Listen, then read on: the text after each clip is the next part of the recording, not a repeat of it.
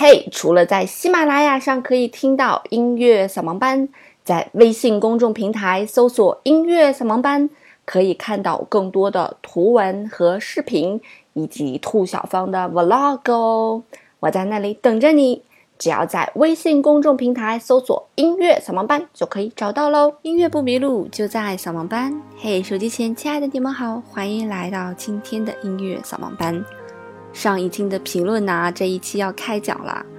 嗯，我随便说一个数字好啦，那就是从上到下数第六位给我评论的听众，我会到时候录制完节目去私信你哈，就是不算是别人给你回复的哈，就只是一楼、二楼、三楼、四楼，就是六楼，我会私信你，然后索要你的地址。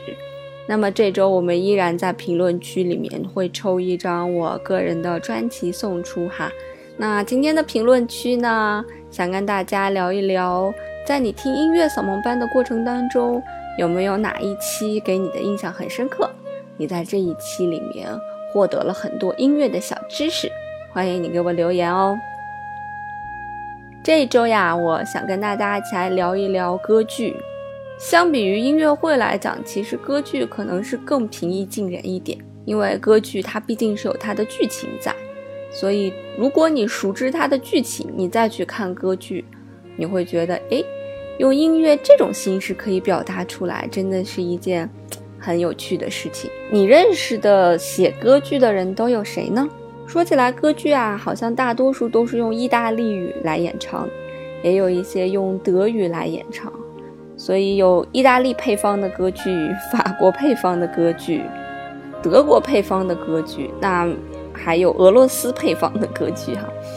那么在意大利的歌剧里面，非常著名的代表人物罗西尼呀、多尼采蒂呀、贝里尼呀、维尔蒂呀、啊普西尼呀，这些人都是非常非常有名的人。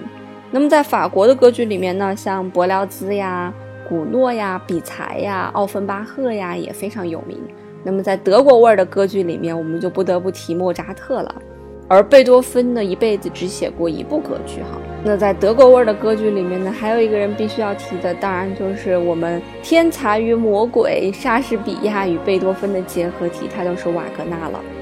那么在我们欣赏歌剧的过程当中呢，一定一定要提前做好功课，再去听歌剧、看歌剧，这样呢有助于大家去理解其中的剧情以及。去了解音乐到底是如何表述故事的。歌剧里面有一些非常好玩的东西哈，比方说，基本上全部的歌剧演员在他们演唱的过程当中呢，都是不用话筒的。所以，对于我这种小嗓的唱歌的人，唱功一般的人来讲，这简直是一个灾难。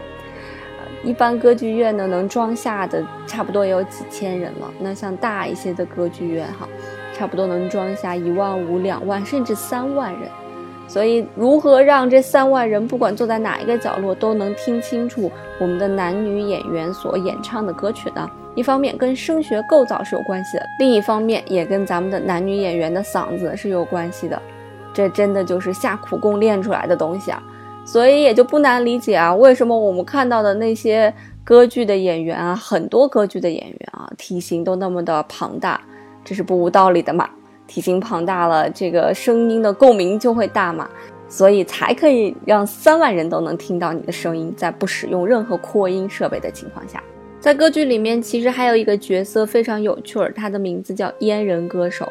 这个阉人，阉人什么意思呢？就跟咱们古代的太监是一样了。所以，如果你一早醒来，发现自己置身于十七世纪中期意大利的歌剧演出现场，那么你就有机会看到我们的阉人歌手了。阉人歌手呢，其实就是男人们既扮演男性的角色，又扮演女性的角色哈。因为在那个时代，意大利是不允许女人们登台歌唱的啊，在合唱队里面也不行。所以我们需要把小伙子装扮成小姑娘。那如何把一个小伙子装扮成女人呢？只要砍掉呢，让男人成为男人的三件宝贝当中的两件儿，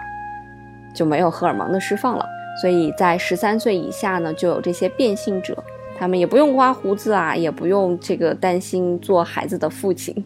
也不用担心有变声期，他们就是我们的阉人歌手。这个东西非常神奇啊！它神奇在，其实尽管他们被阉割掉了具有男性特征的某些部分，但是他们的胸腔和肺腔呢都可以正常的发育，所以他们的声音呢就是有一种男性的力量和女性的美感的一种结合。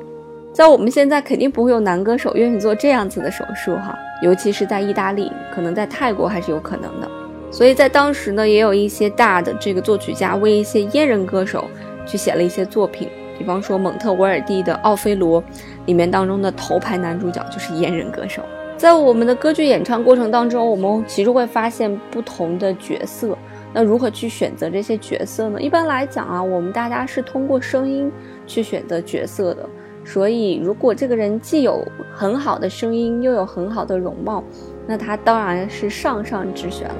但是上天呢，可能不会给每个人都给这么多的东西，所以就需要有一些取舍。那在这个时候的取舍呢，我们宁愿取舍相貌，也要首先去挑声音，因为毕竟是歌剧，在歌剧里面你是听不到任何的说话的，所有的形式都是唱出来的。那因为在演唱歌剧的过程当中，我们没有纯纯的那种对话，就两个人不唱完全对话的很少，所以呢，作曲家呢就发明了一种东西，叫做宣叙调。在宣叙调里面呢，只有几件乐器演奏一个非常简单的和弦啊，哒哒哒哒，然后这个时候一个歌手他就在他认为合适的节奏上面加上非常非常简单的旋律来吟唱出来这些歌词啊、诗句啊这些他要想说的话。这样观众呢就能 get 到他想说的内容了。它是怎么来的呢？在文艺复兴时期，意大利有一种非常著名的音乐形式啊，非常受人欢迎，叫做牧歌。那么在牧歌里面呢，至少会有三个声部啊，会用对位的手法来同时演唱，就大家一起来演唱不同的声部。但是呢，要同时演唱不同的旋律，而且每条旋律还配上了歌词，那就会让。听众很难 get 到重点，所以就有人提出了解决方法，说那倒不如我们不让他们去唱了，让他们每个人把自己想说的话说出来，或者一起说出来，说出来不就好 get 到重点了吗？那除了宣叙调之外呢，我们还常听见的一个东西叫做咏叹调，比方说上一次跟大家来介绍的这个巴赫的这个 G 弦上的咏叹调。那什么叫做咏叹调呢？咏叹调其实就是一个抒情的一段旋律。咏叹调原本这个词的词义啊，就是曲调的意思。因为人们当时觉得宣叙调太过于平淡了哈，所以他们希望呃音乐更有感情色彩，所以就有了咏叹调。我们在上一次听到巴赫的那个 G 弦上的咏叹调，也感觉出来这个咏叹咏叹里面蕴含了多少情感的因素在里面。所以，我们知道的很多有名的歌剧里面的咏叹调啊，都非常的为人熟知。比方说《图兰朵》里面的“今夜无人入睡”，比方说《卡门》里的“爱情是只自由的鸟”，比方说《蝴蝶夫人》里面的“晴朗的一天”，比方说《费加罗婚礼》里面的“你再不要去做情郎”。有些大家可能听说过啊，有些即便大家没有听说过，听到这个音乐。也会感觉哇，原来是这首音乐呀。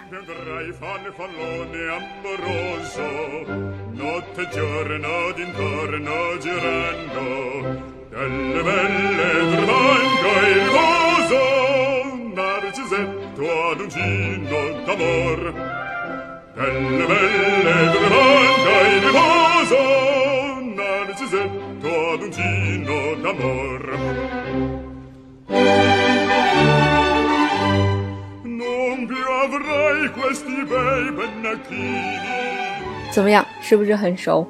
如果即便你不熟悉，第一次听也会觉得，哎呀，真好听。那刚才我给大家放的来自于莫扎特的，呃，《费加罗婚礼》里面的，你不要再去做情郎，非常有名的一个唱段。当然，莫扎特对旋律的感觉啊，真的是很是天才啊。所以不仅仅是这部歌剧里面的这个片段非常著名啊，很多很多歌剧里面的很多片段。即便没有那么出名的也非常好听，这就是莫扎特吧。那么很多歌剧的演员呢，其实从某些程度来讲啊，和我们现在的流行歌曲的明星差不多哈，所以他们也有很多自己需要注意的事情啊，嗯，也有很多八卦在里面，比方说谁跟谁是死对头啊，怎样怎样，这种八卦也是经常传出来。有一本书叫做《谁谋杀了古典音乐》，里边讲了各种各样的八卦。那么，反正不管怎么样，做这样一个歌剧的，尤其是女头牌，是一件非常困难的事情，因为也不是谁出生嗓音就像被天使吻过一样，所以还是需要经过这个非常严格以及非常持久的练习，才能达到这样一个状态的。所以一旦有演出，歌剧演出一般都是好几个小时啊，三个小时。所以他如果想让自己呢达到这样一个巅峰状态啊，就需要时时各种注意，注意吃，注意睡啊。那一般来讲啊，对于一个嗯体操运动员，差不多在十几岁达到巅峰，二十多岁就算是老运动员了。对于一个小嗓啊，就是声音比较纤细的，像我就是很小的小嗓，就是二十八九岁达到巅峰。对于一个大嗓啊，就是声音富有感染力的那种。嗯，韩红啊，可以这样理解吧？